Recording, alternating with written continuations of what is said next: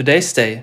Das finden wir heute wichtig. Wenn Sie alleinstehend sind, beläuft sich der Betrag auf 502 Euro monatlich. Zehn Prozent davon fehlen Ihnen, wenn Sie sich für den regelmäßigen Kauf eines 49-Euro-Tickets entscheiden.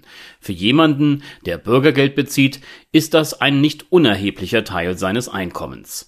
Bevor wir hier also vom Erfolg des Superfahrscheins sprechen, möchte ich angemerkt wissen, dass man sich diesen trotz des unschlagbaren Preis-Leistungs-Verhältnisses auch leisten können muss. Vollkommen natürlich ergibt sich daraus für mich die Konsequenz, dass Menschen, die von Transferleistungen des Staates leben, den Fahrausweis kostenlos erhalten sollten ohne etwa erst einen Antrag auf einen Zuschuss zum Kaufpreis als Ergänzung des Regelbedarfsanteils für fremde Verkehrsdienstleistungen stellen zu müssen, der nur in begründeten Ausnahmefällen genehmigt wird. Der soeben verwendete Verwaltungsfachbegriff sowie das gesamte Verfahren entsprechen nicht meiner Vorstellung von barrierefreier Teilhabe. Und damit wir uns richtig verstehen. Wer wenig verdient oder eine geringe Rente bezieht, sollte meines Erachtens den begehrten Monatsfahrschein kostenlos erhalten können das vorausgeschickt kann man beim 49-Euro-Ticket zunächst einmal von einem Erfolg sprechen. Die Bahn jedenfalls sieht das so. Evelyn Paller, bei dem Unternehmen leitend verantwortlich für DB Regio, berichtet von einem Fahrgastanstieg im Monat Juni. Im Vergleich zum April dieses Jahres habe man einen Zuwachs von 25 Prozent an Fahrgästen verzeichnen können. In einem Gespräch mit dem Redaktionsnetzwerk Deutschland wies Paller darauf hin, dass das Nutzungsprofil zum Teil dem des letzten Sommers, als es das 9-Euro-Ticket für wenige Monate gab, entspreche. Gerade während der Ferien werde der günstige Fahrschein häufig verwendet, um Ausflugsziele zu erreichen die Politik, namentlich der Bundesverkehrsminister, spricht von einem Riesenerfolg. Die Zahl derer, die den ÖPNV im Land nutzen, sei um eine Million angestiegen. Und diese Neufahrgäste nutzen das Ticket nicht nur zu besonderen Anlässen, sondern auch im Alltag.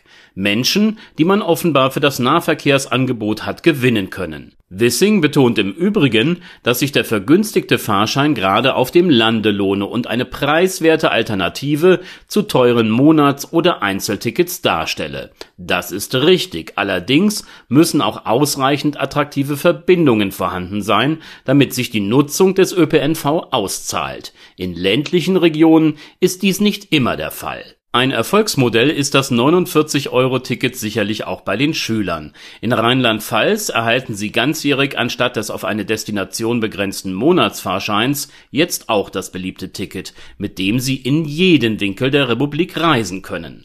An Wochenenden und gerade jetzt während der Ferien die Welt jenseits der zwei Bushaltestellen im Dorf entdecken, das scheint mir mehr zu sein als nur ein Zugewinn an Mobilität. Skeptisch, dies bedarf noch der Erwähnung, sieht der Fahrgastverband Pro Bahn die ganze Angelegenheit. Viele Menschen habe man nicht für den ÖPNV gewinnen können, immerhin sei aber dessen Nutzung nunmehr billiger und einfacher.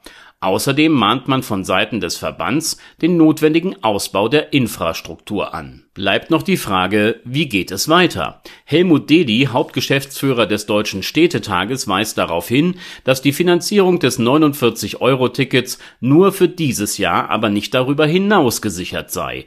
Entsprechende Kostenzusagen vom Bund und den Ländern für kommende Jahre würden noch fehlen. Zudem müsse der ÖPNV durch eine Verbesserung des Angebots von Verbindungen und eine ausreichende Zahl an Fahrzeugen insgesamt attraktiver gemacht werden. Da hat Herr Dedi ganz sicher recht. Today's Day, ein Projekt von netkiosk.digital.